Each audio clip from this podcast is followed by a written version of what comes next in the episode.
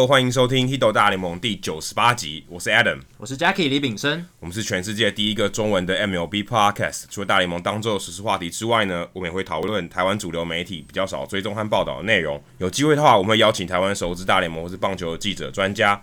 有特殊专长或者经历的球迷听众朋友上节目跟我们畅聊独家的观点。如果大家又对于美国职棒或是棒球有相关的问题，也欢迎上我们的官网 hitomlb.com h i t o m l b.com 上面填写发问的表单，我们会尽可能在节目一个月一次的听众信箱单元上面统一回答大家的问题。那这一集的大来宾时间，我们其实邀请到一个非常特别的团队，对，算是台湾少数，因为上次我们聊鸟人球棒，其实鸟人球棒是在美国嘛，它是美国的公司，算是美国的产品，对。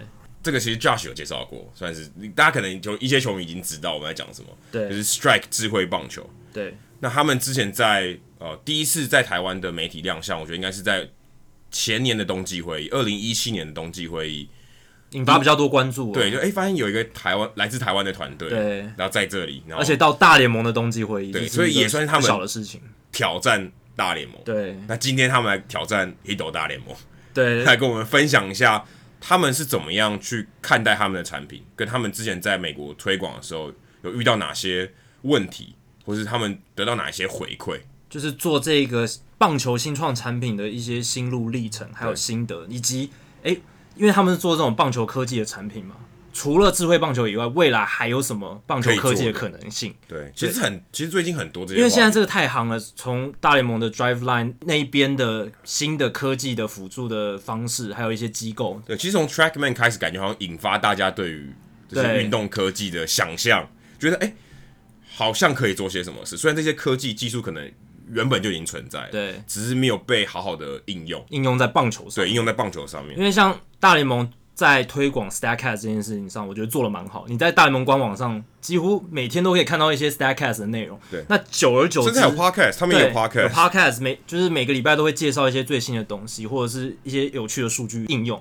那在这样的情况下，球迷渐渐熟悉这些科技带来的呃辅助跟新的研究。那这样子的话，诶、欸，像他们 Strike 这种做棒球科技产品的，也越来越受到。也算是有帮助诶、欸，因为大家有帮助啊。大家以前可能对于转速这些。概基本的概念不熟悉，不熟悉，或是他没有想到用这种方式，在 Staycast 这些算推波助澜之下，嗯，他们刚好站在这个风口，诶、欸，说我刚好大家开始有这个知识了，对，我开我开利用这些东西，诶、欸，让你们更更了解、更亲身的去操作这些东西，没错。好，那话不多说，接下来就是大来宾时间了。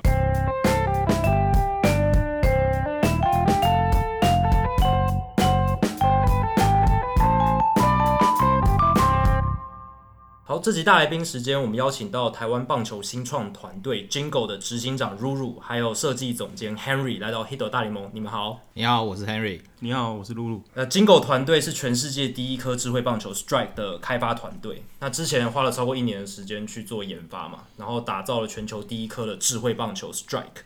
那这颗棒球很厉害，它能够及时记录投手每次练习的时候他们的球速、转速，还有转轴、进雷点。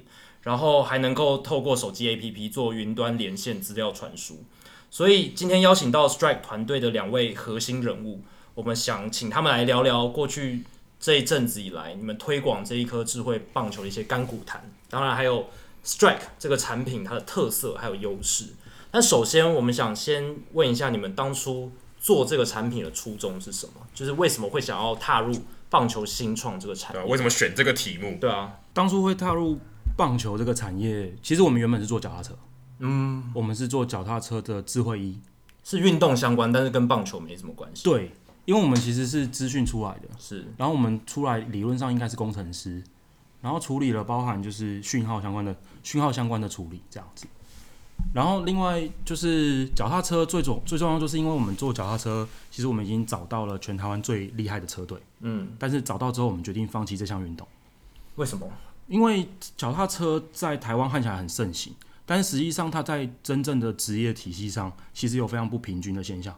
台湾的脚踏车，呃，仁川亚运冠军，在台湾这边是四个教练管五十个车手，然后他其实没有很有系统的去做一些调整跟呃一些使用跟训练这样，所以我们觉得再怎么做，我们都要花很多时间去 cook 这件事情，所以我们才把念头转到了。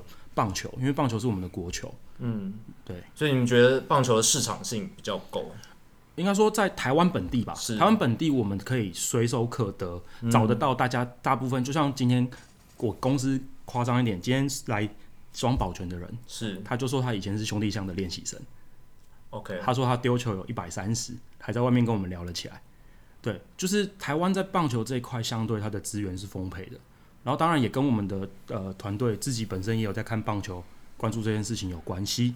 对对对。那可是棒球有很多种题材可以做，嗯，比如说你做做软体，有做硬体，你可以做球棒啊，你也可以做其他的器材。可是我们选这个棒球，这就这颗棒球来做题目，因为台湾在棒球让我们看到的一件事情是，台湾都有。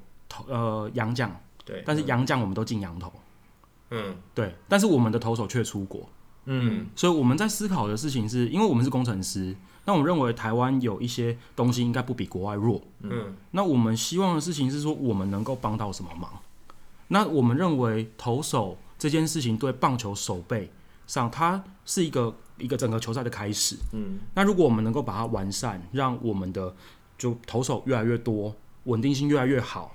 大家都是一个有有品质、有 quality，那我们是不是就可以整体把那个金字塔的底堆起来？嗯，然后让它更越来越强。所以你一开始就是往说增进投手能力这个这个角度出发，然后再想到说，OK，我要在球上面做一些功夫。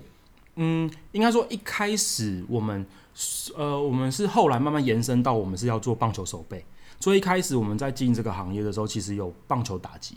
OK，就是有挥棒练习器，而且很多家甚至在美国都已经专利站开打了。对，而且带头进军美国的是大陆的厂商。嗯，那那它它叫 Zap 吧，然后最近退出美国市场。但是我们一开始 focus 的事情是，因为我们做的是原本是做智慧衣，我们想要 focus 的是投手动作。嗯，但是我们在投智慧衣这一块发现一件事情是，你要让大家穿着一件衣服，它可能会导电。那这件事情需要十到十五年的时间。嗯，所以我们换了一个角度切入，就是让现在有的球加入了大家的生活。你原本就有这个设备，那你就不会排斥。我不需要再教你去穿智慧衣，嗯，而我只是换掉这个球。我们都 based on，就是说，甚至于你未来在使用这个东西，大家不要提到科学啊，就好像还要费很多功夫这样，嗯，而是你今天拿了球用了下去，你就可以直接开始玩，开始测到该测的数据，你只要维持你原本在做的事情就好。像你们做这个球，其实也算是搭上了美国最近的这一番热潮，因为我们在做 Statcast，然后在转播的时候开始诶提到说转速啊、追踪科技、追踪科技这些东西，然后搭了这一波热潮，刚好算是算是一个周边的刚好一个热潮，刚好器材方面也会需有这个需求，因为大家配合起来了，对，大家开始觉得这个东西重要，然后有这样辅助的器材，就开开始去更多的了解，更多接触到不同面向的人，不是只有大联盟在看 Statcast。其他的周边的说三级棒球也开始慢慢注意这个。嗯、那像你们一开始我们知道呃 Strike 这个产品，基本上都是因为冬季会议那个新闻说，哎、欸，我们有个台湾团队在大联盟大联盟的冬季会议崭露头角，然后有受到大联盟球队的关注。可以跟我们讲一下，说当时你们已经是两年前了嘛，二零一七年的冬季会议嘛，年尾。所以说我们之前刚好哈辛德也有来跟我们聊过冬季会议。那一年的冬季会议是哈辛德刘玉玲来跟我们分享。对，也有聊到这个。嗯、那他有聊到说有很多器材厂商啊，去这边、欸，有点像是一个展示会，然后也跟可以跟大联盟的球团做一些牵线。那你们自己在冬季会议这个过程，就在这个好像 demo 给大家看的时候，你们得到什么样的回馈，或是说他们觉得你们这个器材？有面临到哪一些推广上的？诶、欸，他们可能觉得不不了解，或是说，诶、欸，这是不是有一些难处这样子？其实我们早期 Strike 是从募资平台所起家的。嗯，那参加冬季会议，其实我们这个产品相对已经是成熟的。那我们已经到一个程度了，已经到一个程度了。那当时我们在台湾发展，我们很 focus 在台湾市场，但是我们对国外的市场，比如说日本或美国的雏形是没有这么完整。那我们就是希望透过去像 Winter Meeting 这样子的方式去接触到更 high level 的真正在这个运动产业所投入心力的这些职人们，嗯、包含教练啊、球团啊、经纪人啊，或是球员本身。嗯、对，所以我们蛮看重这个展览。所以在这之前，我们做了非常多的测试，包含三千次的一百三十公里的投接，我们确确保我们的球的耐用度是 OK 的。嗯，然后没有经过 SGS 的认证等等等，我们。还有跟佩肯做我们整个品牌上面规划的这些配合，我们确定我们准备好了，带着我们的武器，希望可以到美国 Winter Meeting 这样的舞台去崭露头角。嗯，那就其实我觉得，像美国跟台湾市场，其实去现场我们获得了更多能量，一直到我们现在都难以忘怀的是。嗯因为美国他们其实，在运动科学这一块的 knowledge 已经非常成熟，很先进了。你说，你跟他说球速、转速、转轴，说这颗球可以做到，嗯、他们露出来的那个表情是，你再累你都觉得是值得的。嗯，他们会觉得说，天哪，这是什么玩意？我第一次看到。因为当时智慧棒球在全世界还算是一个比较新兴的硬体设备，就像我们刚刚说器材这一块，所以。我们在跟他讲这个东西的时候，你不需要花很多力气去解释什么是转速，什么是转轴，说或者是什么是球速，球速跟转头之间的关系什么，他们反而会 focus 在说：天哪，这颗球我要叫我朋友来，我想要跟他完成什么样的训练？嗯，他说：哦，这可以跟我的某某训练结合。直接在实际应用这一块，他们已经已经不，他们想的是实际应用，不缺说他了解这个概念，就他先辈知识已经有了，他们在想怎么应用。对，然后印象蛮深刻的就是有一个德州的训练中心的老板，嗯、连续三天一直来，我们 一直扒着我们说，我跟你讲，这可以干嘛？这你们绝对会成功。然后我告诉你们该怎么在美国做。其实美国人只要你他遇到一个他觉得有兴趣的，他会跟你滔滔不绝。分享分享，嗯，对，那其实 Winter Meeting 对我们 Strike 来说是一个蛮重要的一个里程碑，就是我们已经知道美国在对于运动科学这一块，还有整个市场大概的雏形。所以我觉得，如果是说台湾跟美国之间的差别，我觉得就有点像是你每一个领域都有 A 段班、B 段班、C 段班。那美国他可能就是 A 段班的人，他他懂的人非常多。也有可能有不懂的。那台湾在运动科学这块有点像 C 段班，有人懂，但是大部分人还是比较不懂。因为其实大部分的知识就跟我们一样，我们很多知识也是从美国传过来的，所以对对，怎么样讲这些知识，其实都算是美国那边先有，然后再传到，再再跨跨过太平洋，再来到台湾。毕竟人家的产业还是比较成熟，对，而且他们也比较有这些先进科技的需求，对，它市场也比较大，然后它需求也比较多，因为它希望。精益求精嘛，在更好的情况下，再再透过其他不同的方式，不管用数据，不管用器材的辅助，来帮助他的球员表现更好，是让球队的成绩更好。对，因为他们平常战力的优化已经到达一个极限的时候，他们要再创造新的战力优势，就必须要有创新的方法。所以他们在创新这一块会走在比较前面。所以他们对于像你们这样比较新创产品的好奇度还有新鲜感，就是会比较愿意去了解这样子。那你们觉得说，在推销给球员，比如说是小联盟球员，或者是呃一般业余的球员，你觉得在推销你们产品上那个差异会是什么？或者是你们面在面对球员的时候，你们要怎么样把这个产品介绍给他们？因为你们刚才讲到都是教练，对教练或其他周边的人，就是训练的，应该说德州农场这些训练员，对，他们会比较对。教学或是训练更有想法，他们本身就在从事这些，对，想要一直传达东西给选手嘛，给球员。那球员自己本身，本身对啊，他们看到这个的时候，对于这个的感觉怎么？因为你们也有接触台湾的球员嘛，也有接触，嗯、我相信美国球员应该也有。那他们给你们的反馈是什么样子？嗯，这可能就要说到。我们在冬季会议的时候，一开始是面对，比如说球团、教练，对，甚至于我们在冬季会议结束之后，那年是十二月，嗯、所以隔年的三月，我们有去那个 Rockies 的春训，嗯、然后从其实我们也在同一个同一个场地，可能有呼吸过同样的空气，对对对。然后在那一块的时候，我到三月多的时候，我在那边一个月，我也去拜访了美国的训练中心，所以也明白了。然后看台湾，我们这一年来，我们在台湾做的事情是在球赛。我们是比如说社区棒球，或是三级学生棒球甲乙组，甚至是我们在训练中心办分享会等等的形式来接触个别不同的市场文化。嗯、那我讲一件事情是，以以刚刚讲的，包含说训练中心就在台湾跟美国就有一个很典型的不同。美国训练中心我们去看十间训练中心，只有一间会是球员开的。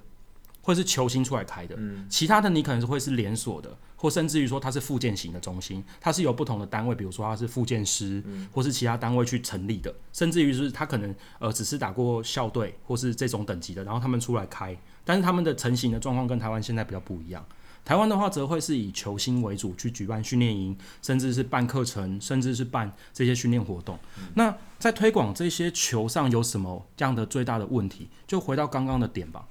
美国的在这块上，他拿到球的时候，他已经知道说，我想要踹看看什么东西。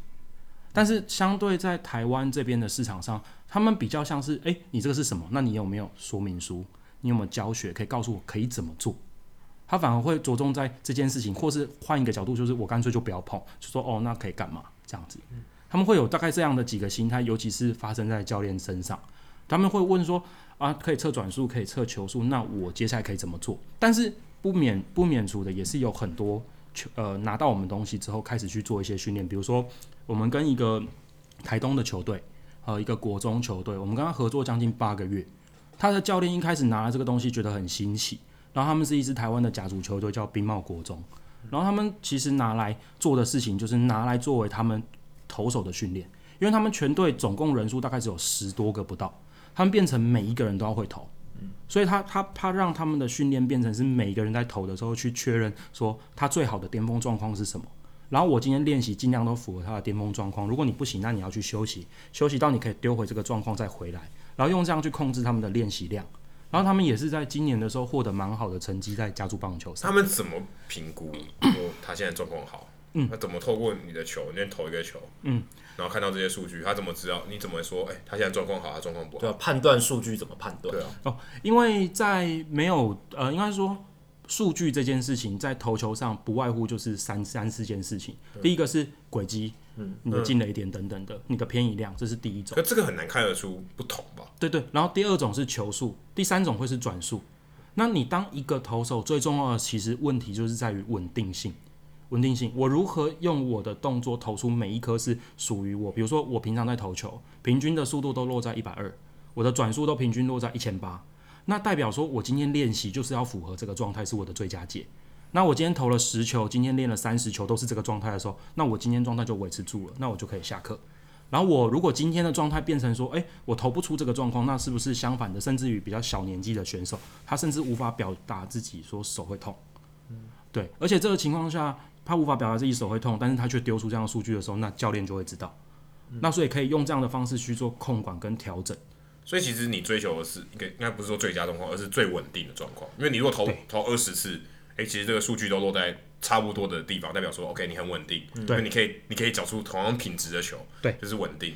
那你如果说提到说出现异常，异、呃、常，对，如果一一球的数字很，对那你怎么知道异常？就是球速突然变慢，我、嗯、你怎么你怎么去看这件事情？就是 在还没有智慧棒球导入这个学校或者是基层棒球的时候，教练。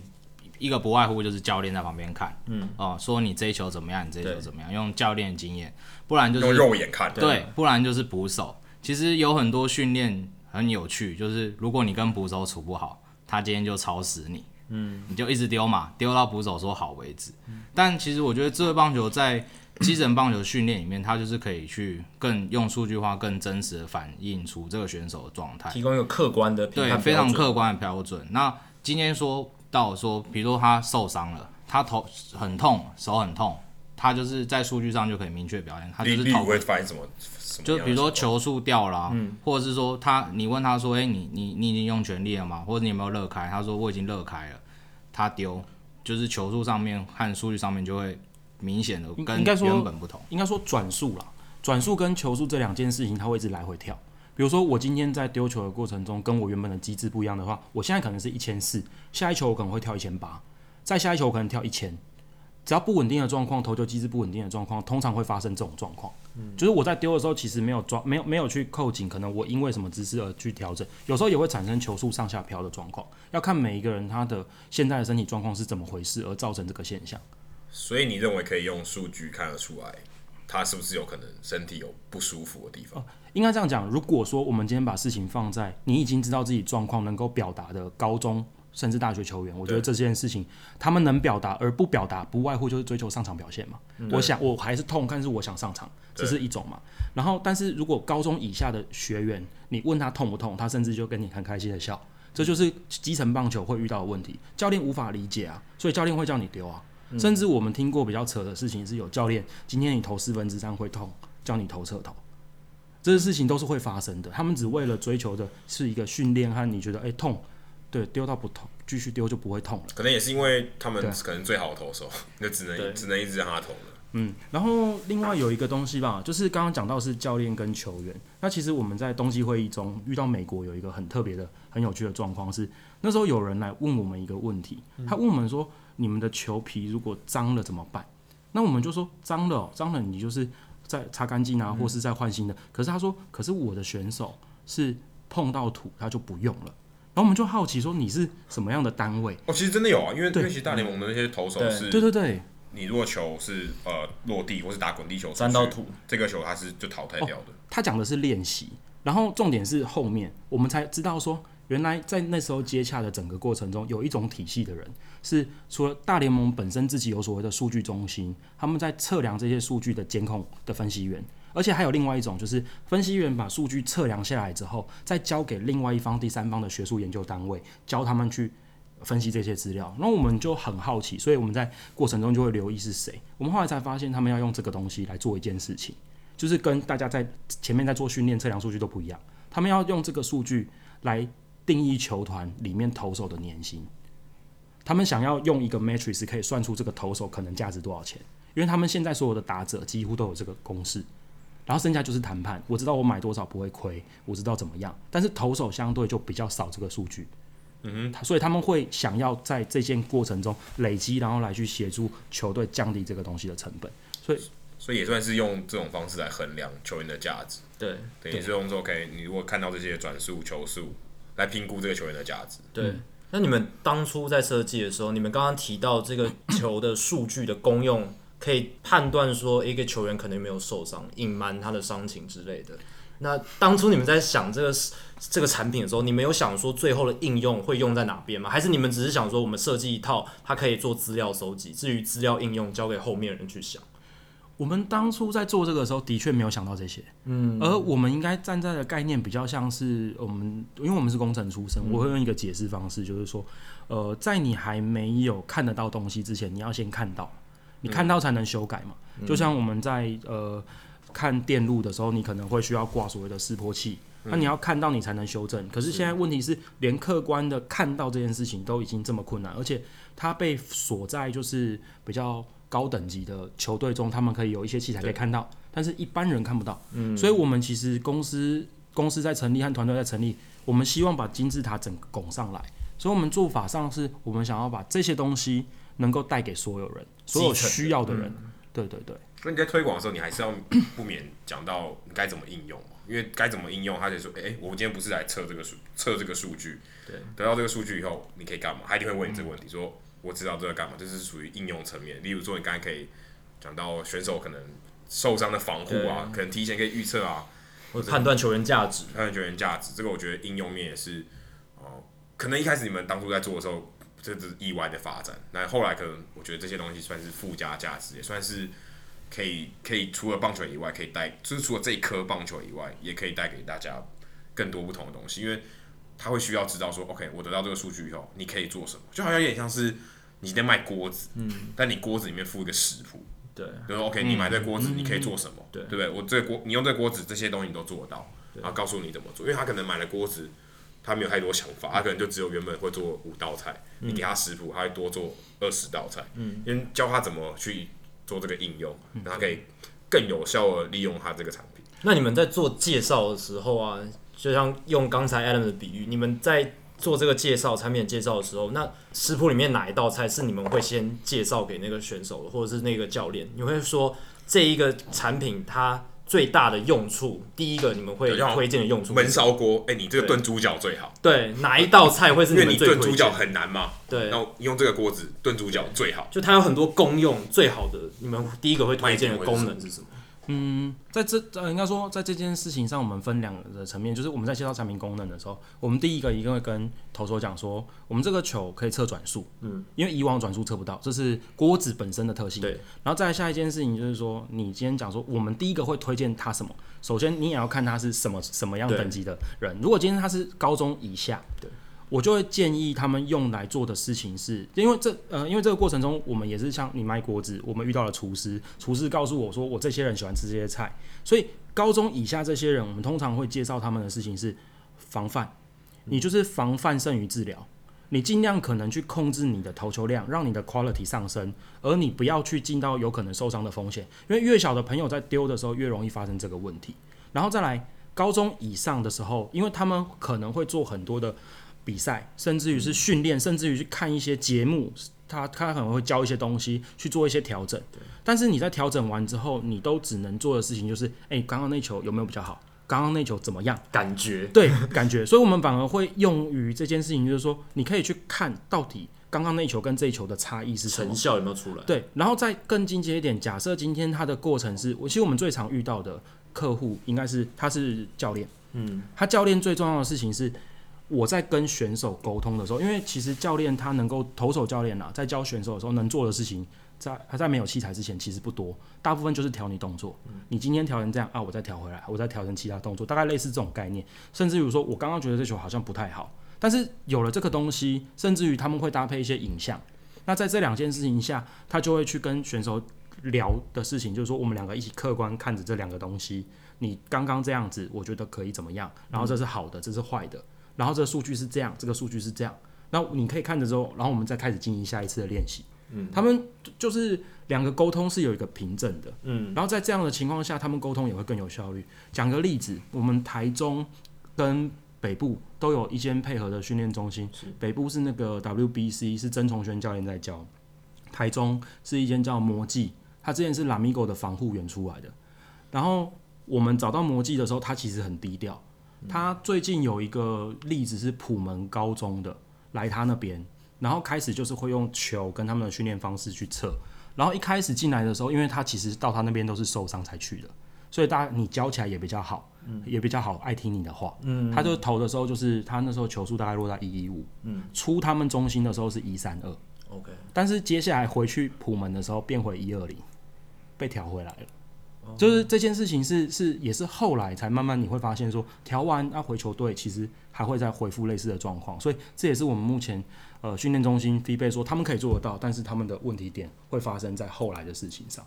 我刚突然想到一个点，我刚刚不是聊到说，诶、欸，这个球员丢个二十球，丢个三十球，如果是这样的情况，那这个球队要好多颗 strike。对啊，嗯，因为我变得说我今天是一个频繁利用的一个器材。嗯，诶、欸，你不用这颗球，你就没办法得到嘛。所以其他人变成说，其他我可能有十个投手，嗯，那我十个投手不可能一个一个轮流丢嘛，这这这没效率，对，这太没效率了。嗯、所以可能要一次要买十颗，嗯，所以要采一次大，对，所以这个跟刚才说你如何推销也有道理，就 OK，、嗯、你是要买要买十颗，因为我可以帮助你防范所有的这些球员的受伤，侦测他们的状况，这这个也是你们。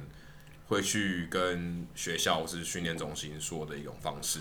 嗯，我觉得当然我们都会希望我们的产品卖越多，我们公司能够获利越好嘛，就是不外乎大家出来做生意就是要赚钱嘛。对，好，但是在这件事情上，在前期新产品进入市场，的确会面临到一个问题是，呃，那我能不能买一颗就好？会问这种问题。因为如果买一颗达不到你刚才的效果，对，他只是可能想要玩一下，对不对？对，颗的效果，对。所以我觉得其实重点是在于我们刚刚在聊的这几个概念，就是这道菜啊，到底他们吃不吃？嗯，所以其实，在我们公司在经过那个冬季会议，然后一路到训练中心的访谈，甚至到今年、去年整年，我们都在办活动，接触底层这些东西的时候，我们公司在今年开始，我们做了一个新的规划。我们规划就是说，我们要把刚刚的食谱找出来，然后跟有兴趣来煮菜的人分享。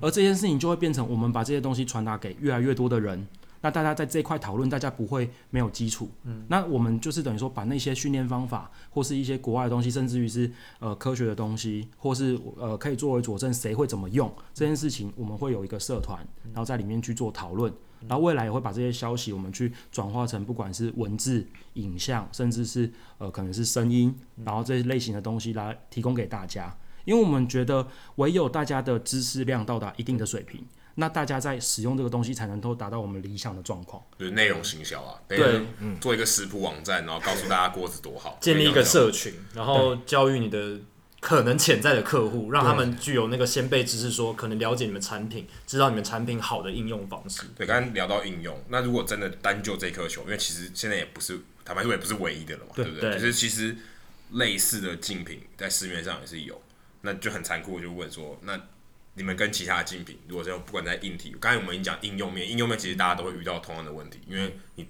最后得到的东西都差不多嘛，嗯、就是数据这些东西，转速、球速。嗯或者轨迹这些，大家其实大家都有，可是你可能在其他不同的面向，你会得到你这个产品本身这个硬体，或是你搭配的软体，你们觉得你们跟其他的竞品优势差别在哪里？或是说差异性？对，今天哎、欸、跟他说这个一样，假设我是教练，刚刚某某某跟我推销一样，也是智慧棒球啊，也有追踪球速转速什么都有东西。啊，今天你你你你要怎么说服我？我要买 Strike。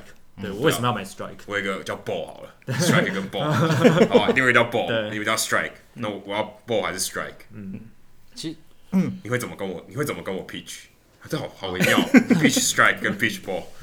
对，你会你你会你会怎么样去去说服？就好像我们今天是客户，今天我们听众也是客户，对，你会怎么说？哎，我手上拿两颗同样的都是智慧棒球，Strike 哪里好？其实。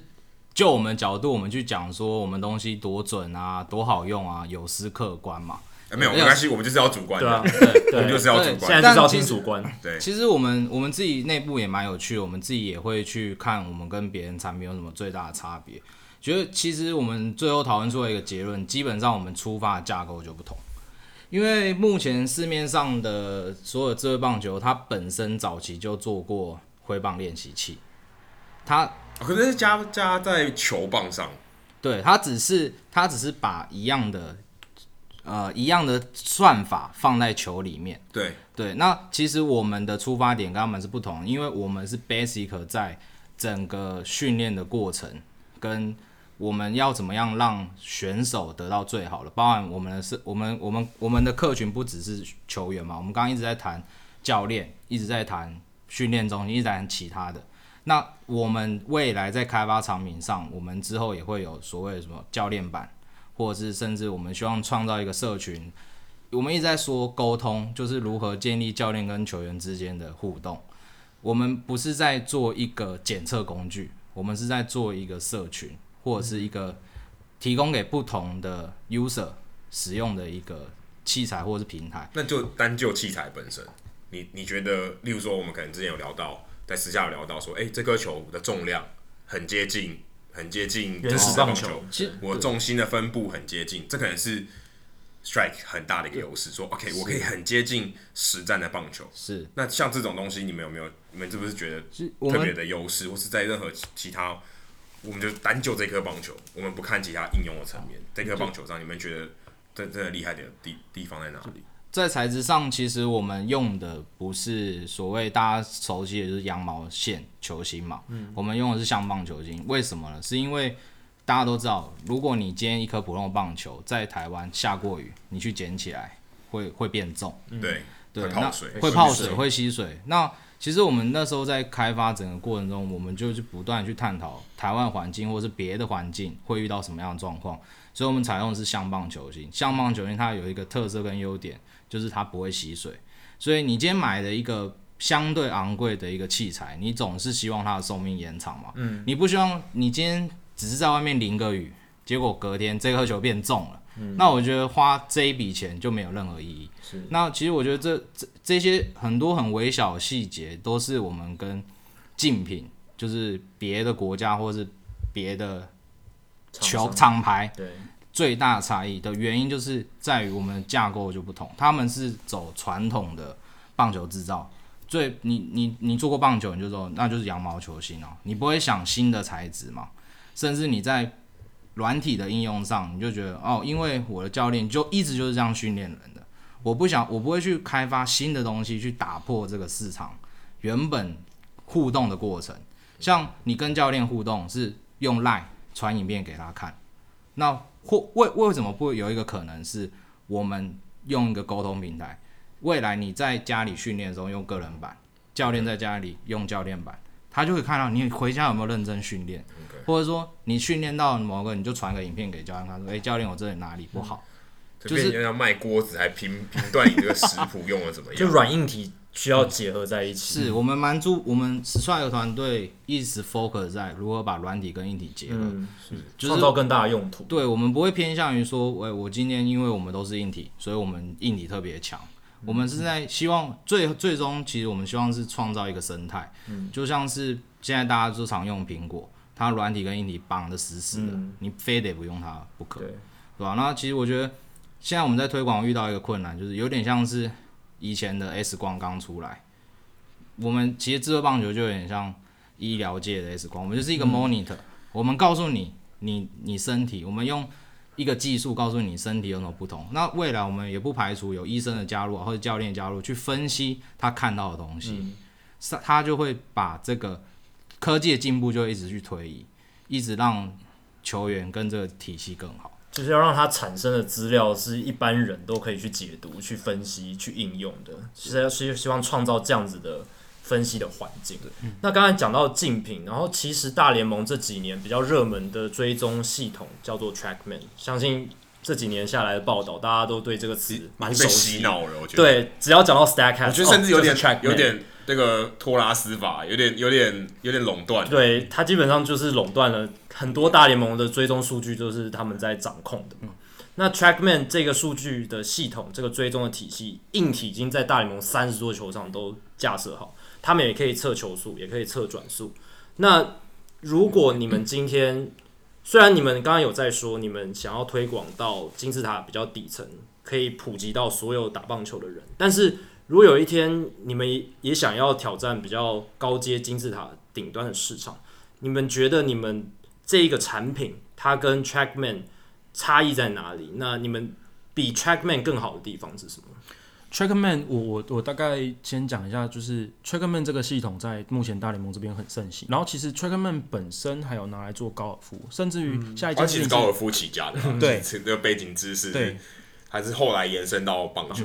然后还有一个背景知识是它的前身，其实那间公司现在还在，它叫 FlyScope，嗯，它的人是从里面出来，然后转做这个东西，嗯，然后延伸到现在大联盟还有，甚至大联盟小联盟其他球场也还有另外一套系统叫 Rapsodo。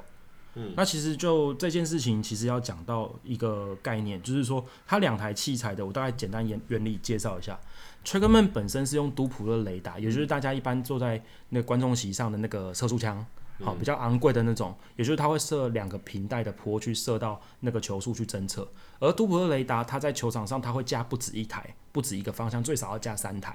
然后你要完成它里面所有好像应该有九项功能吧。九项功能还是十项？你总共要装将近五到五台到九台，才能够满足所有的功能。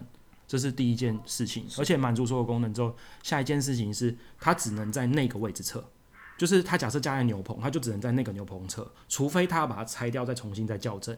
然后呢他今天如果装在大联盟的投手球位置，他就只有在投手球投球的时候可以测。嗯、那他除非他要移动的时候，就要把那个器材拉走，然后再重新再做校正。然后当他投球的时候，他们也会有一定的校正模式。然后都普勒雷达在做的时候，其实很明确，就是它其实是用一颗棒球，棒球有缝线跟缝皮。是。然后当你的，比如说它测转速来讲好了，它就是打频率到你的表面。嗯。然后当你经过的时候，你会发现是呃球皮缝线，球皮缝线，它会产生不同的频率频率跟讯号。嗯、那在这样的情况下，它这个原理上就如果发生一件事情是，你在这个位置看到的时候，你是一直看到球皮球皮球皮球皮，那他就认为它没有转过一圈。或是一直缝线缝线缝线，那这种情形会不会发生？就是这也是我们后来才知道，我们在我们的棒球在检测上，其实应该说这样讲，数据在检测上会分，我们一般在工程会分两个东西，一个叫做准度，一个叫信度。那准度一般来讲就是说，你测出来的答案跟正确答案差多少，就叫准度。然后第二个叫信度，就是说你是不是每一次都做出一样的答案，稳定性够不够？稳定性够不够？这样我们用打靶来解释，嗯，打靶准度就是你是不是都集中在某一个点，对，信度就是你能不能打中红心，对，你可能十个打中一个红心，跟十个都全部集中在红心之外，但它准度很高，那也那是另外一件事情。对，然后因为我们会第一次跟 TrackMan 去进行比较，不是我们做的，是我们的日本的合作 partner 把我们的东西带去跟 TrackMan 做比较，然后那时候我们才发现一件事情是。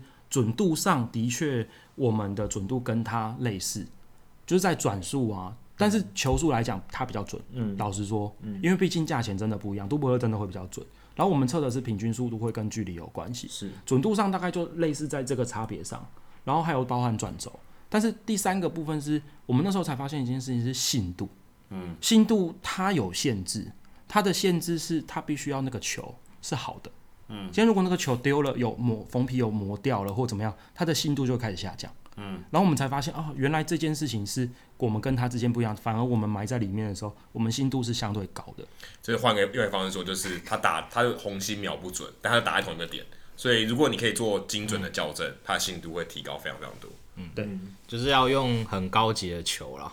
对，对，对，对，球的品质要一直维持维持那个，对，所以它它不能它不能有磨磨磨损然后耗损，就太脏的球或者已经坏掉的球，其实就不能用。对对。然后另外一个摄影机的，像叫 Reposodo，嗯，它的问题就会是因为它是用 camera 去做的，是，所以它有一个问题就会在于说，它室内会比较好。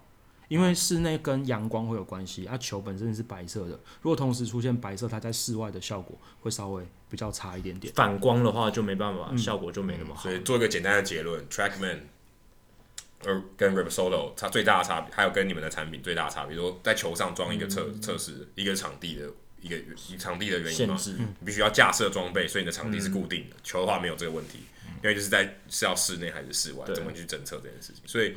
这算是比较经济一点的选择。就 TrackMan 的，它需要比较庞大的基础建设，对，那个规格要求比较高。那你们 Strike 产品是，哎，你一颗球拿起来，你有手机，马上就可以做一些测试跟分析了，不需要说哦，我还要校正机器那一些比较复杂的东西，这样子。其实我们都开玩笑说啊，我都希望，我们都希望我们的用户拿着我们的棒球开始丢丢丢，有一天你可以用 TrackMan，我们都会觉得是这样。因为怎么说，这这这个这个，因为你用到了 TrackMan，代表你走上这三十队啊，就是你已经你的水对。水平越来越提高。你先透过 Strike，然后呢可以上大联盟，或者是有 TrackMan 场地，有 TrackMan 场地就代表已经是具有水准的联盟，对啊，或者竞技场地了。你可以球掉到地上，你就不用了。对，是大联盟这底是这样啊，球球只要落地，基本上只要挖地瓜那个球就就报废了。对，真的。那你们在给球员或者很多使用者使用这些你们的产品 Strike 的时候呢，有没有遇过一些比较极端的例子？比如说，哇，这个测出来转速特别惊人，或者是他的球速特别快，或者是怎么样？就是有没有令你印象深刻的？但不管你是现场看到，是你在云端上面你的这个 database 里面看到的资料，有没有有没有很夸张？就是很反常的吓到你们的？应该说。大家通常想到这个数据，不外乎是很不转或很转，或是球速很快或很不快。对。但是我们最有印象的，其实是我们第一次在天母棒球场的时候，我们给这次那个拍纪录片的，就是这一位丢。然后在那一场丢的时候，我们最惊讶的事情是就四十号嘛。对对对对。好，我们就不多说。就是他每一球的转速都一样。他那时候丢出来，他还问我是不是坏掉，因为他说他用七成力丢。它大概只会丢出两个数字，一个是一千五，一个是一千七百一十转。这个数字都整数还是都差不多？因为其实其实概念上是我们在算的时候，我们才会算它几圈嘛。对。所以那个几圈你要用 RPM 乘上分钟去算，所以它尾巴都会是一个固定值。对。所以要乘回去，所以那时候算出来的状况就是，哎、欸，它真的都是这样子。然后我们那时候，因为我们之前在这之前，我们其实已经做过很多测试，但是为什么没有发现这件事情？因为像我们其实会跟成大的。校呃校棒去进行呃这些的测试，他们像他们就有一个左投手，他平均每一球在丢的时候，他球速大概都会在一百二十公里，但他球速平均上下都会差两百五十转。然后他我们在测完之后，他也他们捕手也跟我讲说，对哦，就觉得他球很难接，因为有时候会这样，有时候会那样。然后但是我们直到测的时候才发现，真的职业的。他们在投球姿势和那些东西的稳定度是相当高的，不管是手臂、对小手臂、对手指头、对手腕扣的方式，真的。而且在这个东西，这就是一个我们印象深刻的案例嘛。然后还有一个印象深刻的案例就是，我们到了旧金山，嗯，然后那时候是胡志伟的教练找我们过去，是对。所以在那一次的时候，我们很有趣的事情是我们参与了他们一些训练的过程。所以那个时候，呃，包含说他投球的时候，他是。从四缝改成二缝线，然后他那时候第一次测到他的球速在我们上面是两千两百多转，他热完了，嗯、开始进步 pen 这样子。然后那时候他们说，据说找了一个会看转速的捕手来啊，然后来接这个球这样子。然后他那时候，因为他比较著名的是包含他的呃变速球，嗯，还有他有一个叫 pump ball，然后那时候掌心球，掌心球，然后那时候我们就记得丢完之后，我们大家会都拿着数据问那个捕手说：“你觉得这多少转？”然后有点估价王的感觉，估价王，估价王。那时候我记得，那时候一开始丢完 Punkable 的时候，然后那个捕手就说：“我觉得大概一千五百转。”然后数据出来是六百多。然后接着他丢三指的 Change Up，他丢三指 Change Up，我们实际测出来大概是一千六。也就是说，他这几种球种，假设球速类似，但是它的速度是从比如说两千二，那它的变速球就会掉到一千六，然后它的掌心球就会掉到五六百。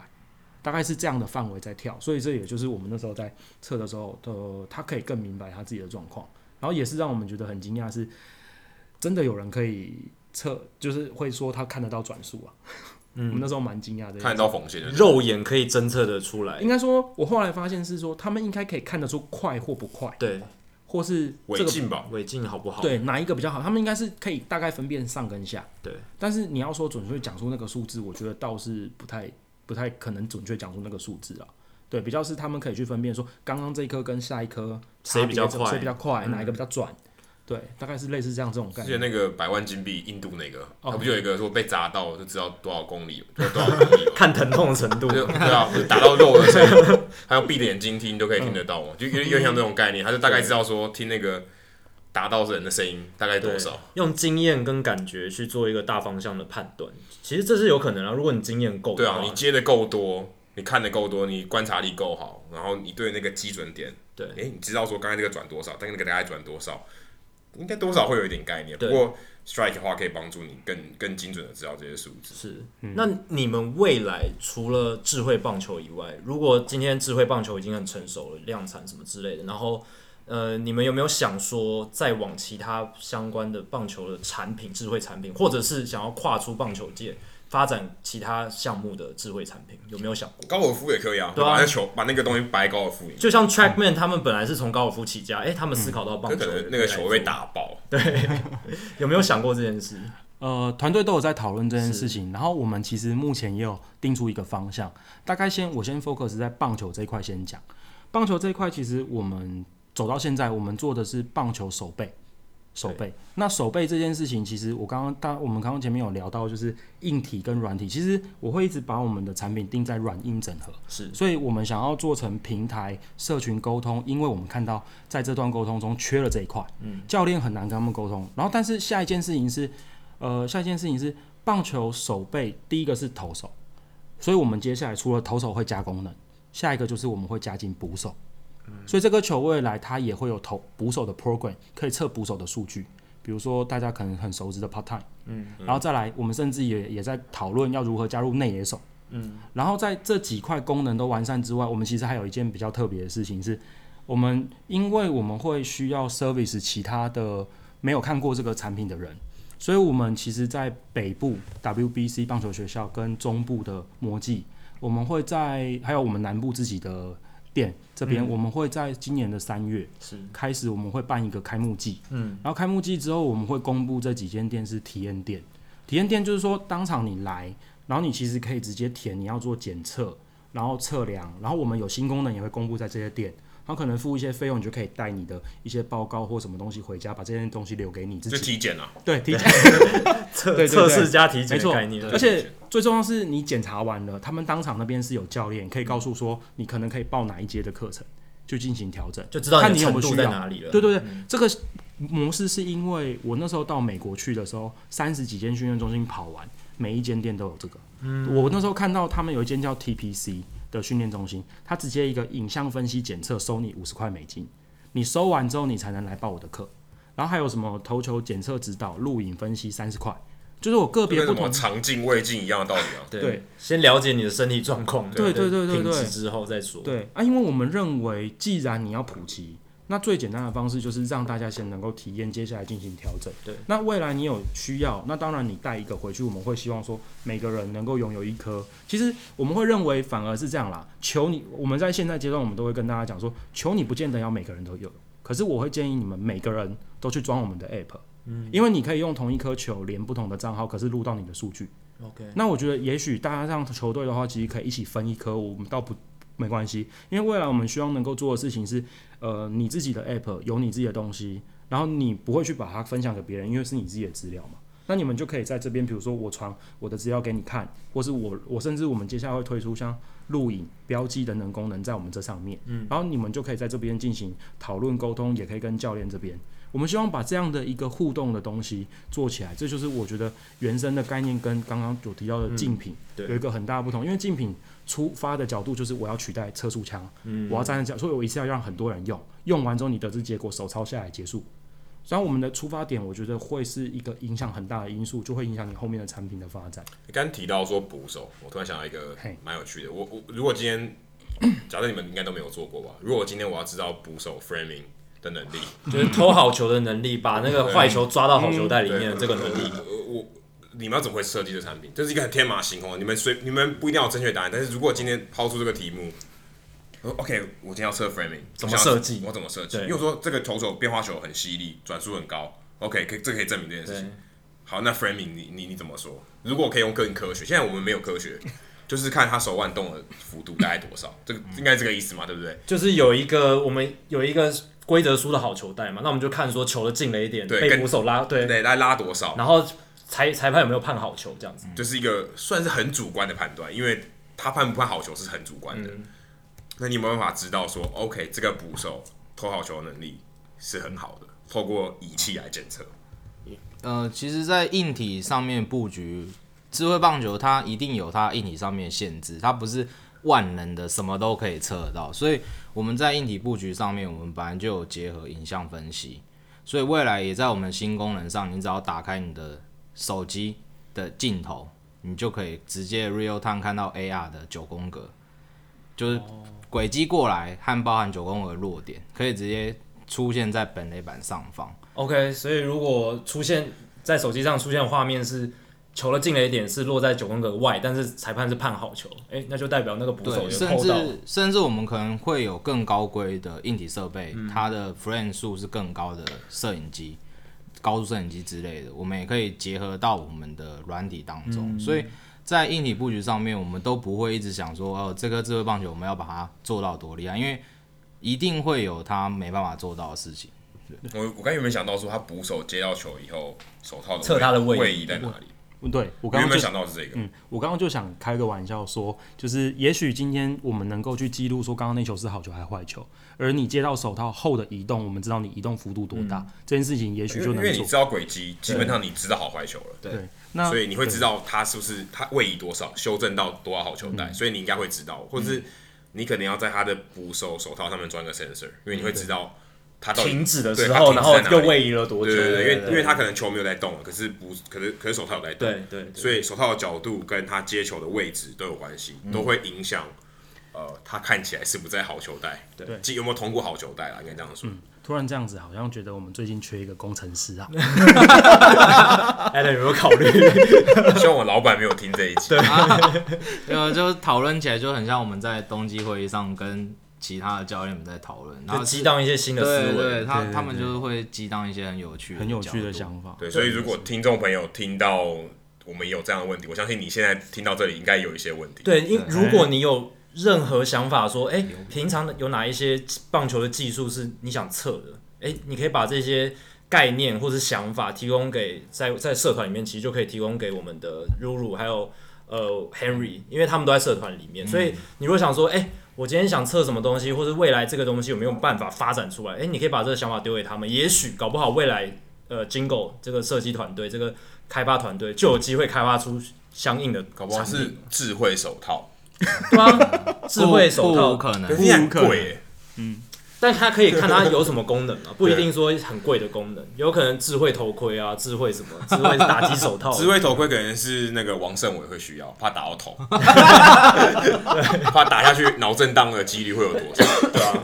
而且我想说，会不会有什么智慧球棒，比如说打出去的时候测试它打到那个球的力道，那听起来耐用度要很强。对啊，但就是未来科技发展，你很难讲。其实我们在打击这一块也很多人问我们说，我们会不会做啦？嗯、其实公司现在做手背，但像打击我们就会有很多概念，其实会跟之前的挥棒练习其实比较不一样。像在打击上，我们大家在讨论的一个范围，就是说，其实打击挥棒跟打挥拍这种运动最大的不同，就是我挥拍几乎百分百都打得到球，但是问题是挥棒最重要的事情是我只有可能两成要打中球，要打中球很重要。那但是打中之后，应该就是说，我觉得可以是看呐、啊，我们假设会做，未来又会做的话，会是看你打中球之后，到底你打得好不好。品质，对对，因为你可以尽量的去打，但是我要看说那只，因为其实像大家有在看运动科学相关的，你就知道，今天如果它击中那个正确的点，vibration，它其实会有一个特别的 wave，会让那只球棒产生一个变形，所以其实用这种方式就可以知道这只球棒可不可以做这件事情。打到的时候，哎，它就是打到我们所谓的 sweet spot，嗯，类似像这样的概念。对对，也许就可以侦测说，哎，它每挥每挥到二十颗球，它。中 sweet spot 的几率是多少，欸，就可以知道他这个打者他的这个挥棒技巧、手眼协调好不好之类的。我们最近也有缺口译的，有机会以后考虑考虑。好，今天时间也差不多了，非常感谢露露跟 Henry 来到 Hito 大联盟，跟我们聊这么多智慧棒球的东西，不只是 Strike 这个产品，而且还谈到了很多未来棒球数据科技、追踪科技以后的发展、现在发展的现况等等。非常谢谢两位，谢谢，谢谢，谢谢。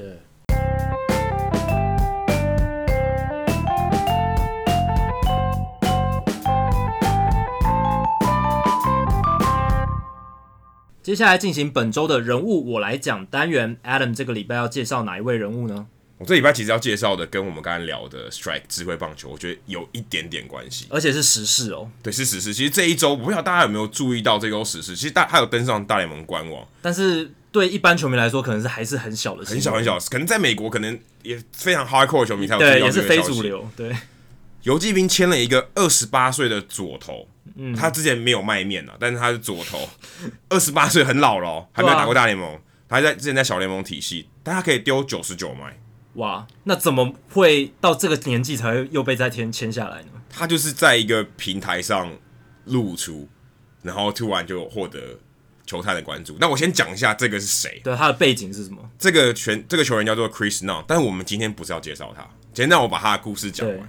Chris Nunn 他今这在在前几天他获得游击兵小联盟的合约，嗯，他二零一八年其实他有在小联盟体系打滚，不过他在他那时候在太空人，但是投的不好，被释出，嗯，嗯，后来他到独立联盟去打。那他中间其实还蛮有趣是，是他其实二零一二年他念大学就是。大学选秀、业余选秀的时候，他就被选走了，是被教师队选走。其实我觉得蛮好玩的。他的名字叫 Chris Nunn，是修女 Nun 加一个 N，就是 N U N N。对，但被教师队选走，有点有趣。教室选了修女，对，这是谐音嘛？谐音梗。对，他在第二十四轮被选走，所以他其实天分不是很高，但是二十四轮也坦白说也不差，但就是中大学可能中间分子。那时候他选被选走，可是他一直过得不是很顺。他过两年以后，二零一五年，等于他。完整的第二个球季以后，他打他最高只打到二 A，那防御率是超过七的哦，很不理想。然后就教师队就觉得放弃了，就没有未来了。没有未来，又是二十四轮，防御率又超过七，那基本上可以放弃了。就是觉得他可能天花板就在这。对对，哎、欸，结果他蛮有趣，他说好，没关系，我被释出，我回去继续完成我的学业。所以二零一六年，他基本上是在念书，回到校园，对，回到校园，回到他原本念在田纳西念的一个叫 Lipscomb，这个名字也蛮怪的，奇怪的。嘴巴的梳子呃呃，嘴唇的梳子，Lipscomb University，然后就把他的商学的学位念完，然后再回来打棒球。嗯、那他那个时候就想说，就寻求一些机会，然后但是去年又很很衰，就又被释出，一直表现的不是很好。虽然他有九十九迈的诉求，这，就有 raw stuff，但是他的控球可能不太理想之类的其他问题。那那他后来是怎么样说会会变成现在的故事？很有趣，他就 po 了他的影片。抛到一个 Twitter 上面的一个 account，就是 Pitching Ninja，、就是投球忍者。对，算是这这个翻译，如果真的要翻译的话，Pitching Ninja 这个这个账号上面，然后把他的影片给大家看，给大家指导说，哎、我我投的怎么样？大家给我一些意见。那个账号就是会 po 很多不同投手影片，跟大家分析一些投球的技术什么的。然后就因此被球探看中，被游击兵就决定说，哦，我给你一个小联盟合约，不然你来试试看。所以这个新闻就跃上了新闻版面。那我们要讲的其实都不是 Chris Nunn，而是讲，因为我们有规定嘛，不介绍球员。对，所以我们介绍创立这个 account 的人，他是一个律师，他叫 Rob Fryman，就是炸人。嗯、他是一个律师，他在住在亚特兰大。那时候他其实他一开始创立这个这个账号是很久以前了，可是应该有将近十年了。哦，有一段历史，有一段历史了。他就是想说，那个时候他的小朋友六岁，他想要拍他小朋友的投球的影片，可能记录他从小到大这个投球历程，然后希望就是有点像是他，他等于他教，他等于他小孩的教练嘛，对对，希望透过这个影片，呃，给大家看，然后说，哎、欸，可不可以有有没有什么可以改进的，分享一些经验这样，哎、欸，就 越来越越来越多人关注。投投稿，哦、所以他就慢慢变成一个平台，所以越来越多人注意到，甚至连球员都有注意到，就是让大家分享自己的投球练习影片。对，我在查这个他的访谈的时候，看到说。其实 CJ Wilson 这现在已经退役了，嗯，也常常去给这些哎在 po 在上面影片的这些球员选手一些意见，就是回推，对，回推说，哎，你有什么可以改进的？嗯、可能有一些东西有点像是线上家教的感觉。其实 MLB Network 他们也有一些呃节目，我记得就是请像 Ron Darling 这些专家看呃一般球迷 po 素人对素人的 po 的影片，影片然后去分析说，哎，他投的怎么样啊？给他一些建议。对，其实我觉得像这个跟我们刚才聊 Strike。我觉得是蛮不同的思维，因为其实这个超级传统，嗯，就是他丢一堆影片上去，大家看，对。那但是其实你也可以得到一些回馈，是，而且是专业的回馈。虽然他可能没办法跟你亲身碰面，嗯、可是这其实也蛮不错的，你还是有机会被看到。这是社群媒体发挥的力量。以前怎你哪有可能跟大联盟退役选手 Ron Darling 或者 CJ Wilson 得到他们直接的？对，我看报道里面 Black Snail 也很喜欢，也常常去看，哦、就是他也是很。有在追踪这个热情的球员这个这个账号，嗯，所以后来 Friedman 他就想说，哎、欸，我我要把这个事情做得更好，搞大一点，搞大一点。所以他他们现在最近呃弄了一个叫 Flat Ground 平地，Flat Ground 其实是相对于 Mound 就是投走球嘛。有人说在投走球上你可以投多少，那 Flat Ground 就是平地上面你可以投多少速度，然后可能你在附近的时候，一开始从平地开始投，所以这是这个 Flat Ground 的意思。所以它有一点隐含。这个投球练习、投球练习的意思，对，所以还是有它背后的这个命名的玄机啦。嗯，然后就想说，我要把这个做成一个 App，好像 Tinder 一样，啊、你可以透过这个投球影片交友，对，有点像说哦，那大家来看我的投球影片。如果今天你投的很快，哎，是不是可以改进？或者变化球可以做什么改进？或者像 TikTok 或者 Snapchat 那那对，有点有点类似这样。所以他在 Instagram 上面也有账号。嗯，但是我觉得当时我都没有，我在想的时候想说啊，这就是一个。Po 影片的账号，然后没什么特别、嗯，只是锁定在棒球而已。后来看了访谈以后，我发现其实这个他的这个背后的思维其实蛮棒的，比较复杂一点。为什么？因为其实很多球这种像璞玉，他可能在 Division Two 或者 Division Three，他其实有一身才能，可他的球队可能很很差，嗯，那没有球探去看，或是他就是没有受到注目，竞争环境不够好。诶，可是他可以透过这个社群的影片，也许被人家看到，让更多人看。虽然可能是千分之一是一个璞玉。但是你还是有机会，总比你完全没有球探去看好。对，所以 Chris Nunn 他也就是因为这样万中选一、千中选一被看到，才有机会去去再再挑战一次大再挑战一次大联盟。因为对啊，他就是 PO 了那一个他投九十九英里的影片到 Flag Ground 上面就被球探看到了。所以其实算是我觉得算是社群时代一个蛮不一样的思维，而且你可以帮助可能例如高不要说挑战呃可能是。大联盟或小联盟，你可以在学生棒球的时候也很有帮助。对，也许教练，你可能当地社区棒球的教练不是这么专业。对啊，但是你可以透过这个，诶、欸，得到一些专业的指导，我觉得也蛮不错。如果今天他很容易、很明显看得出你的问题，他可以给你一个算是免费的指导，诶，对啊，那其实蛮棒的。就透过这个社群的力量，然后可以让这些呃专业的球员，可能教练、球员、球探都可以看到这些东西。我觉得其实分享出来是一件，我觉得蛮利用这个利用社群去做一件很很不错的事情。对啊，可能有球员他。原本的运动能力很好，然后臂力很强，可是他的投球机制完全不正确，然后他当地高中的教练也看不太出来。对，或是他可能就是不是投球擅长，对，他可能打击出身的，对，他可能看到那个影片说，哎，其实你搞不好去练打击会比较好之类的，就是各种可能情况。那有可能这个球员在受到这些，哎，呃，无意间的一些意见之后，从本来不可能成为大联盟球员，变成有机会成为大联盟球员。对，所以这些球员可能你可能在 Junior College，可能或社区大学，对。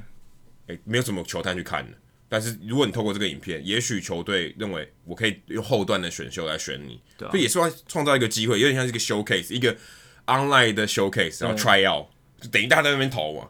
而且影片可能会骗人，啊、但是还是一个参考。它不是 exclusive 的，就是大家都可以来做这件事情，就不会说只保留给精英，因为现在其实大。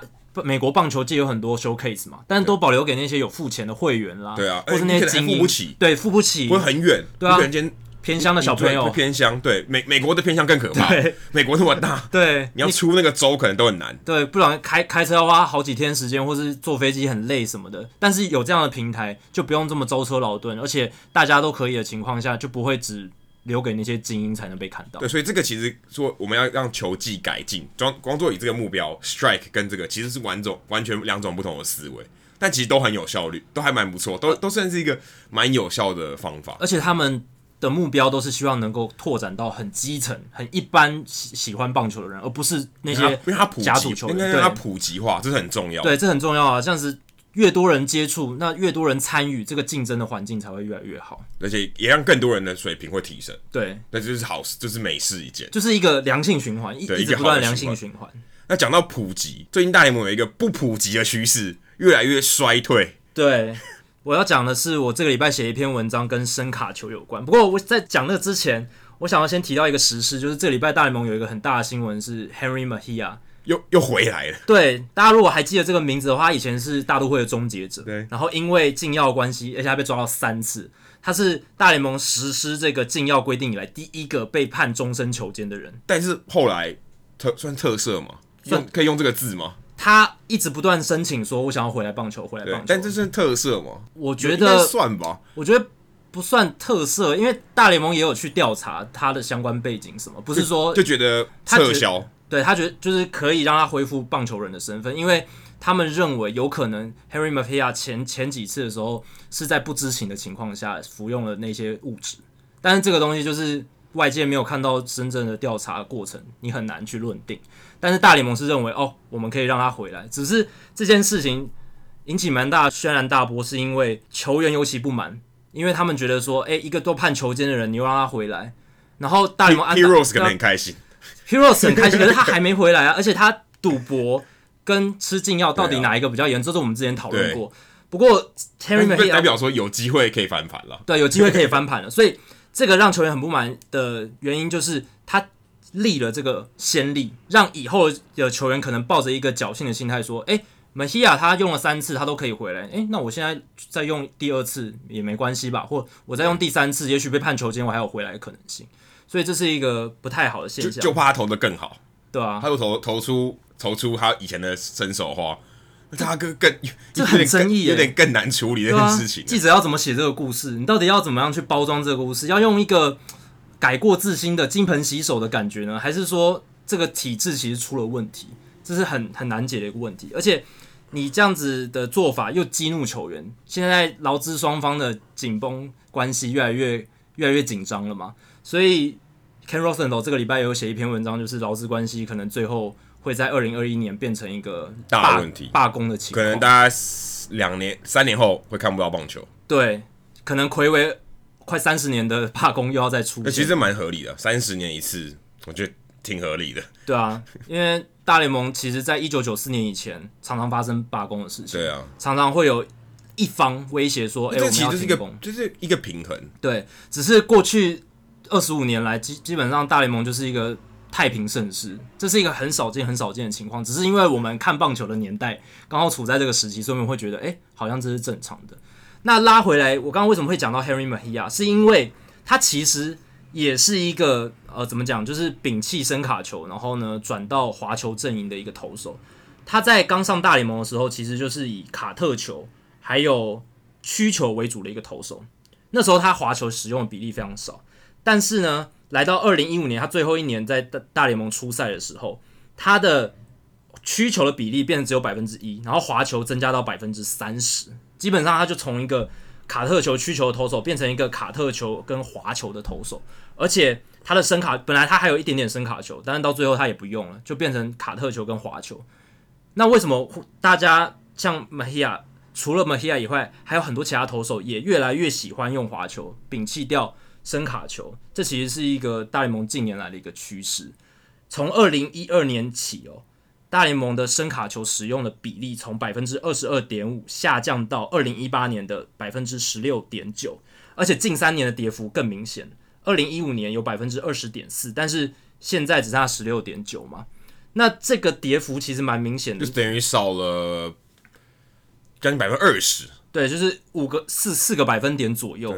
其实因为这是一个长期的数据，而且是大样本，所以四个百分点乍听之下好像没什么，但其实是一个很巨幅的改变。对，它原本五颗就投，原本有五颗，现在只变四颗嘛，少了百分之二十，差不多是这样子的概念。而且你会好奇说，那声卡球变少了，那这些球跑到哪里去了？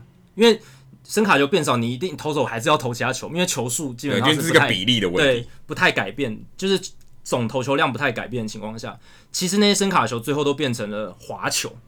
很有趣哦，因为大联盟这几年从二零零八年开始有比较详细的这个球路的追踪，还有一些数据的呈现。那我们可以知道说各种球路它的被击球品质，就是被被打击的状况。嗯，所以从二零零八年开始，我们可以去追踪各种球路的 WOBA，就是加权上垒指数。等于说它的破坏力，它的破坏力。对，所以二零零八年之后有这些数据之后，累积一定样本，加上大联盟球团越来越喜欢。运用数据，把数据套用到我们实际的棒球应用上面。他们发现说，滑球它的被 WOBA 只有点二六五，联盟平均是大概点三一零、三一五左右，okay, 差距蛮大，差距蛮大的。但是声卡球的被 WOBA 是点三五二，是所有主要球种中最高的。那在这样的情况下，可我觉得这个可能是因为现在大家速球越来越快，所以其实你声卡球的速差相对起来。比较差一点，跟滑球来比，嗯，就滑球在打在在让打者球抓不准 timing 的时候，它的效果其实会更好。当然还有位移的这些东西，但是声卡球来讲，其实它也算是速球系列的嘛，是，所以它球速上很难很难变得有差异，除非你完全是靠声卡球作为你唯一速球的投手。对，而且现在这样这样也很少，这样子投这样投手真的越来越少。以前王建民嘛，还有国联一个强投得过赛扬奖的 Brandon Webb，这两个都是。就是专丢声卡球，可能偶尔就是百分之十的需求，他们大概就是跟 Mariano Rivera 一样，差不多，就告诉你我要投声卡球。对，他就是只投声卡球，但这种专以声卡球为强项，而且还能投的很好的投手，基本上现在大联盟已已经找不到了，已经没有了，嗯、小绝种了。对，尤其是先发投手这一块，你后援投手还有 Zach Britton 没错，他确实就是丢一颗声卡球就大杀四方，可是基本上也只剩下他，其他。绝大多数的投手，他们文明的球路，或者他们真正让他们成功的球路，都不再是声卡球，可能只是一个搭配的。对，像以前除了王建民、Brandon Webb，还有 Derek Lowe，如果大家还记得，以前有当过终结者，后来当先发投手也很成功，也拿过戒指的，红袜队也拿过戒指。他就是声卡球是他最主要武器。还有洛基以前很不错的投手 Aaron Cook，Yeah. 然后勇士的强投 Tim Hudson 啊，还有。Doc Fister 这个常人投手，他们他们都是蛮高的，他们都蛮高，然后他们很强的时候，从二楼丢下来的保龄球，对，用声卡球来主要来压制打者。但是现在你要找一个以声卡球为主的强投，非常非常难。你可能会想到 Dallas Keuchel，可是 Dallas Keuchel 他去年的声卡球使用比例也就是百分之四十四左右，跟 Brandon Webb 全盛时期大概百分之七十以上，那又是落差非常大。而且 Keuchel 他除了声卡球以外，其实他的曲球什么滑球那些，他也是。呃，卡特球什么，他也都有在。那也蛮妙，他的声卡球应该算是偏很慢的。对，不是那种给人沉沉重保龄球的。对，他是很慢的。因为像王建民全盛时期，他的声卡球不止重，还很快，可以到九十五英里以上。对，但开口完全不是那样子的投手。对啊，所以他其实他的类型有点不太一样。对啊，像今呃去年大联盟符合这个一百六十二局防御率王竞争资格的先发投手里面，声卡球比例最高的是 Andrew Heaney，天使队的左投。是百分之五十六点二，相当于就是主力了。对，主力就是以声卡球为主力的投手。对，以声卡球为主的投手，可是他表现并不是优异啊，他防御率超过四，并不是我们心里想说的那种强投的有宰之会有宰之力的强投。对，而且大家刚才听到百分之五十六点二这个数字，乍听之下很高，但其实大联盟在二零一五年的时候还有。三名投手就是符合竞竞争防御率王资格的三名先发投手的声卡球比例在百分之六十以上。第一名是二零一五年，第一名是 Mike Pelfrey，他的声卡球使用比例是百分之七十三点二，很高很高。但是他的投球成绩不是很理想，所以不论他。但是下面两个投手 Alex Wood 还有 Kyle Hendricks，诶，Kyle Hendricks 投球很不错吧？对啊，小熊队投球成绩很好的，他那时候的声卡球使用比例是百分之六十一哦，但是到去年。也完全的降下来，变成百分之四十四点三。OK，所以你看，像这种一等将近三分之一，一等一的墙头，他也开始大量减少这个声卡球的使用。而且你想到 Kyle Hendricks，你不会想到他的声卡球，你会想到他的变速球。没错，变速球才是真正他让他变很强很强的武器。然后你再看二零零八年，Brandon Webb 是全联盟声卡球比例最高的先发投手，百分之七十的使用比例。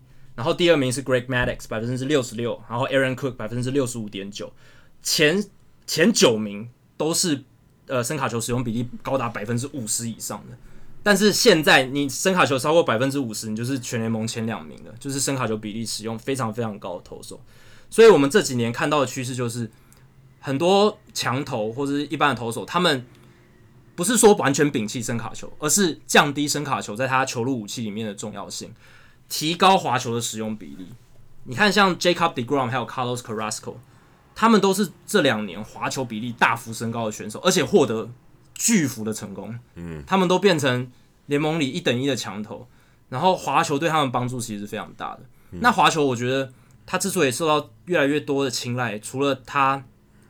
我刚刚讲的破坏的对打者对他的破坏力比较低，就是 WOB 也比较差之外，还有就是我觉得他的投法呢，其实是比较接近速球系的投球，因为他的跟曲球相比，或是跟其他球种相比，他他丢出他他也是要很快的球速，对，然后他的变化幅度是比较锐利，而且他的 tunnel 就是共轨效应，就是球速他跟速球。重叠的轨迹比例是比较高的，它是到最后一刻才分开，跟曲球一开始就跟速球完全不一样。这是相对于相对于曲球，对对对，对相对于需求，因为因为声卡球看起来就是诉求。对，所以呃，滑球的话，我个人觉得，如果一般投手他想练一个变化球的话。就是一个非速球系的变化球，他可能会想从滑球先开始。对，除非你小时候就已经有练曲球之类的。如果你想练一个新的球路的话，我自己是觉得是这样。因为像看那个小指叉球 （splitter），对，为什么现在大联盟使用的人相对还是少？因为他很日本人很多，日本人很多，对，但在美国还是很少，是因为他很难控制，他很容易就挖地挖。你如果不是像 Curt Schilling 这种控球大师的话，很容易就是投不好，然后对打者引用性。也没有那么理想，所以是卡卡卡特球其实很难练。那变速球是他的 WOBA 打者对他的 WOBA 是也接近大概三，所以他的压制力没有像滑球曲球这么理想。所以我觉得在选择这个变化球路的时候，可能你想要练一个新的变化球种，或是增加一个新的变化球种，现在大联盟选手会想选择的就是滑球。我们之前有聊过，有一次我有一次记得我跟我们跟博群。嗯，有聊过曲球的，对，那其实曲球那个时候也，其实那个时候也蛮蛮受到瞩目的啊。对，像是那个 Lance McCullers，Lance McCullers Jr.，对，他也就是大大量的投曲球，我记得还是二十四个曲球连连发。对，在世界大赛那个时候，其实大家讨论多曲球也蛮多。那个时候，大家也觉得说曲球是对下一个主流的变化球种。没错，但是其实这个趋势一直在变。当然，曲球现在也是仍然算主流的的变化球种，而且也有蛮多人在练。那其实大联盟这几年来趋势一直都是速球的数量变得越来越少，然后变化球的数量变得越来越多。但是速球越来越快，速求变得越来越快，对。但是速球比例的减少很大一部分是来自声卡球的减少，四缝线球其实还好，oh. 因为我们这几年听到太空人嘛，他们改造 Gerrit Cole 还有 Charlie Morton，对，其实就是增加他们速球的投球，四缝线球的投球量，而且投在好球在上缘的位置，让他们获得一些成功，三振率变高，对。那还有另一个原因，我觉得是因为以前我们都会觉得，呃，投手要 establish his fastball，就是要建立他的诉求，要以诉求为主。你有诉求，你才有速差，你的变化球才有力，才有才有威力。对，然后呢，以前的观念也是说，诶、欸，投变化球可能会手受伤，诶、欸，投太多或是怎么样，你的手可能会发展不好，或者是容易肩膀啊、手肘受伤。但其实这几年有越来越多研究指出，其实。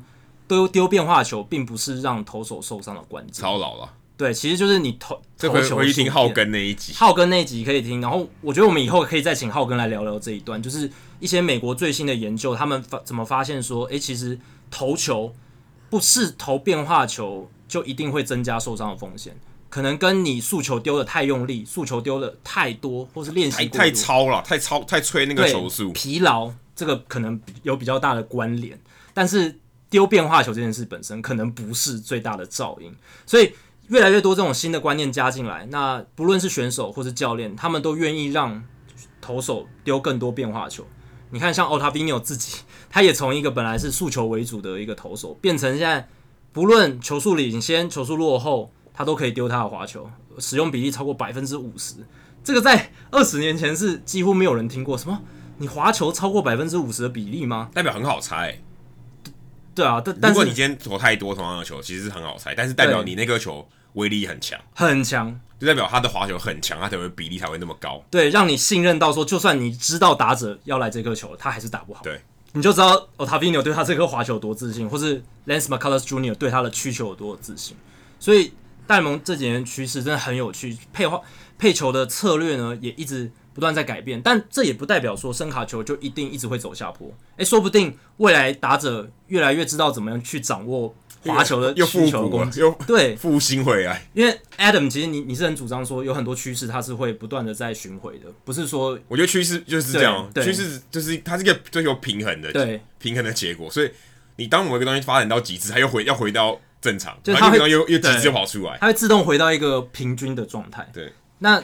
我觉得声卡球可能也是类似这样，它可能在这一段时间，因为，呃，这这有可能跟非球革命有关系，因为打者的这个挥棒的角度其实蛮适合这种向下轨迹的球路，这样是蛮结合的。相较于四缝线速球，它可能有一点上向上的尾劲，然后如果投来好球在上缘的话，现在这种比较偏由下往上的飞球挥击其实不角度比较难，对，所以深卡球比较难打中。所以深卡球这几年被打得很惨，可能也跟这个挥棒的轨迹调整有关系。所以种种因素之下造成这样的结果。不过未来你很难说会不会打者又去调整对曲球滑球的攻击策略，然后找到一个更好的攻击模式。深卡球可能又发展出什么可以让你投的转速更慢、下沉效果更好的这种声卡球，让声卡球再复辟也说不定。复辟听好难听哦。嗯，复兴复兴对，声卡中复兴声卡中心的概念。所以这个趋势我觉得很有趣，我们可以继续观察下去。接下来大联盟这几年这个配球策略的发展。好，以上就是《Hito 大联盟》第九十八集的全部内容。如果大家喜欢我们节目的话，欢迎加入《Hito 大联盟》在脸书的社团《Hito 大联盟讨论区》（H I T O 大联盟讨论区）。加入之后，回答三个简单的问题，就可以跟我和 Adam 还有其他上过我们节目的来宾、其他听众朋友一起畅聊棒球。如果你想要订阅我们节目的话，也很简单，只要上我们的官网 hitomlb.com，h i t o m l b.com，上面就有订阅方式的解说。不管你用电脑、手机、平板，作业系统是 iOS 还是 Android，都可以免费订阅我们节目。另外，我们在 Spotify 上面也上架了。如果你有有使用 Spotify 的话，也可以在上面订阅。另外，也希望大家到 iTunes 的 Podcast 专区，在 Hito 大联盟的页面底下帮我们评分和留言，让那些还没有听过 Hito 大联盟的朋友能更快速的了解我们的内容还有特色。今天就到这里，谢谢大家，拜拜，拜拜。顺便祝大家农历新年快乐。